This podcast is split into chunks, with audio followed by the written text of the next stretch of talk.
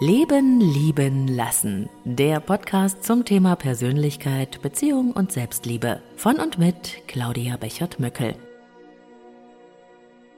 Ja, und heute mal wieder mit einer Mini-Inspiration als Leben, Lieben, Lassen Bonusfolge. In den Mini-Episoden greife ich ja super gerne Themen auf, die mir ganz spontan in meiner Arbeit mit Klientinnen und Klienten begegnen. Und da treffe ich in letzter Zeit doch immer mal wieder auf das Imposter-Syndrom. Die geheime Angst, ein Fake zu sein. Hast du davon auch schon mal gehört? Menschen, die unter dem Imposter-Syndrom leiden, und kurioserweise sind das sehr häufig erfolgreiche Menschen, sehr häufig Frauen, die eigentlich gut in ihrem Leben dastehen und gut in ihrem Job klarkommen, plagt immer wieder das Gefühl, eigentlich gar nichts zu können. Sie fühlen sich als so eine Art Darsteller, jemand, der eine Rolle spielt, der eigentlich nur so tut, als ob ein Fake eben. Hoffentlich merkt keiner, dass ich eigentlich gar nichts kann, denkt es in diesen Menschen, und daraus entwickelt sich die Angst, dass ihnen irgendwann jemand auf die Schliche kommen wird, und dann fliegt alles auf. Die Folge ist natürlich eine innere Daueranspannung und logischerweise oft auch ein daraus resultierendes Perfektionsstreben. Denn wenn man ja glaubt, dass man nicht genügt, muss man sich umso mehr anstrengen, dass man doch noch die eigene hohe Erwartung erfüllt. Besonders im Job leiden auffällig oft Frauen, wie gesagt, unter diesem Hochstaplergefühl, wie man das Imposter-Syndrom auch nennt. Diese Angst davor, in seiner eigenen gefühlten Unfähigkeit enttarnt zu werden, geht meilenweit über eigentlich ganz normale Selbstzweifel, wie wir sie alle kennen, hinaus. Dabei sind Menschen, die am Imposter-Syndrom leiden, von außen betrachtet oft sehr kompetent, sehr erfolgreich und vor allen Dingen auf Entwicklung orientiert. Du merkst schon, Innenwahrnehmung und Außenansicht gehen bei Impostern besonders weit auseinander. Man könnte sagen, die Wahrnehmung dieser Menschen ist komplett verschoben oder verzerrt. Und so kommt es dann auch, dass alles, was sie erreicht haben, super gerne dem Zufall zugeschrieben wird, während alles, was schief geht oder nicht klappt oder noch nicht so gut klappt, auf sich selbst bezogen wird.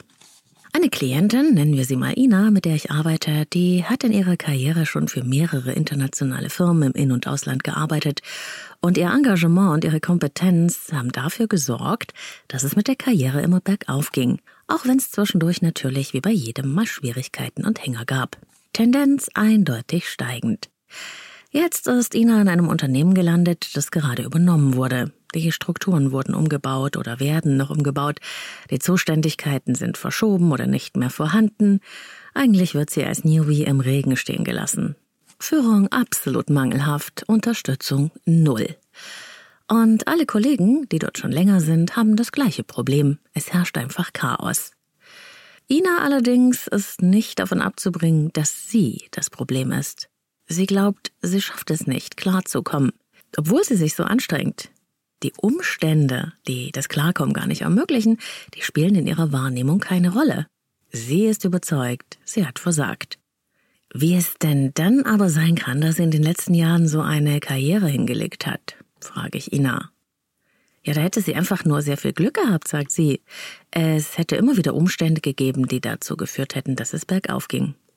Aha, Na klar kann es mal so sein, dass günstige Umstände einem Rückenwind bringen und einen voranschieben. Das kann auch zweimal hintereinander so sein.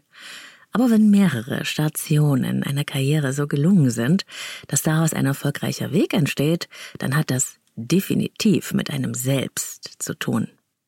Wie kommt es also zu dieser krassen Wahrnehmungsverschiebung bei den Impostern? Tja, das liegt wie in vielen anderen Situationen auch an einem negativen Selbstbild in Bezug auf eigene Fähigkeiten und den eigenen Wert. Und die Wurzeln hat das natürlich in unserer Prägungsphase, in unserer Kindheit. Kinder, deren Eltern ihnen nicht genug Selbstwert vermitteln konnten, entwickeln sehr oft die Annahme, dass sie Liebe und Anerkennung nur über Leistung kriegen können. Das macht Druck und es wird begleitet von Versagensängsten.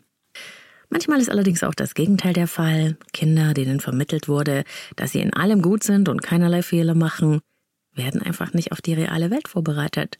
Und die müssen dann zwangsläufig erkennen, dass sie auch mal scheitern und anderen unterliegen können. Auch das rüttelt nachhaltig am Selbstwert. Schlussendlich halten die Betroffenen ihr Selbstbild für die Realität. Und deshalb versuchen sie mit hohem Leistungsdruck und Anstrengung doch noch den Zustand des Genügens zu erreichen. Daher kommen dann die hohen Ansprüche an sich selbst und das Perfektionsstreben. Und auch, das fällt mir immer wieder auf, eine wirkliche Härte im Umgang mit sich selbst. Auf der anderen Seite lauern aber die permanenten Versagensängste. Und diesen Widerspruch zu überbrücken, das verbraucht Unmengen von Energie und verursacht dauerhaften Stress. Und es kann natürlich auf Dauer auch krank machen, zum Beispiel zum Burnout führen. Der Weg aus dem Dilemma führt über die Stärkung von Selbstvertrauen und Selbstwert, wobei auch eine professionelle Unterstützung sinnvoll sein kann. Der erste Schritt ist aber auch hier die Bewusstwerdung der eigenen inneren Zusammenhänge, um sich endlich ein realistischeres Bild für die eigenen Fähigkeiten und Möglichkeiten zu machen und sich daraus folgend auch ein bisschen zu entspannen. Ja, und wenn du dich auch beim Imposter-Syndrom ertappst, dann sage ich dir was. Du bist nicht allein. Du teilst es mit zahlreichen anderen Menschen, auch mit solchen, von denen du es vielleicht nie denken würdest. Auch ich kenne zum Beispiel gelegentliche Anfälle von Imposter-Syndrom. Und es ist keine Störung, es ist eher sowas wie ein Phänomen deiner verschobenen Wahrnehmung.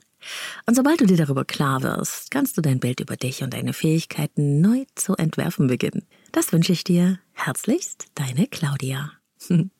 Wenn dir diese Episode gefallen hat, dann abonniere den Podcast und vergiss nicht, die Glocke zu aktivieren, damit du keine Episode mehr verpasst.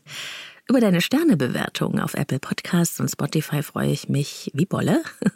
Und alle Infos zu mir und meinen Angeboten findest du auf www.leben-leben-lassen.de. Bis bald, wir hören uns wann und wo auch immer du magst auf allen Podcast-Portalen und auch auf YouTube. Bye bye.